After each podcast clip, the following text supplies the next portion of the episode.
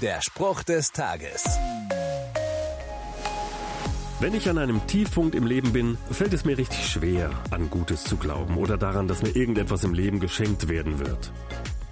In der Bibel lese ich Worte eines Leidenden an Gott. Not und Leid hast du zwar zugelassen, doch du wirst mir das Leben neu schenken und mich auch aus der dunkelsten Tiefe wieder heraufholen. Der Beter scheint trotz seiner Situation mit Gott im Reinen zu sein und die Hoffnung auf Hilfe nicht verloren zu haben. Obwohl es noch keine Lösung für sein Problem gibt, scheint er sich sicher zu sein, dass Gott ihn nicht vergessen hat. Er weiß, dass es ihm wieder gut gehen wird. So einen Glauben wünsche ich mir auch. Der Spruch des Tages steht in der Bibel. Bibellesen auf bibleserver.com.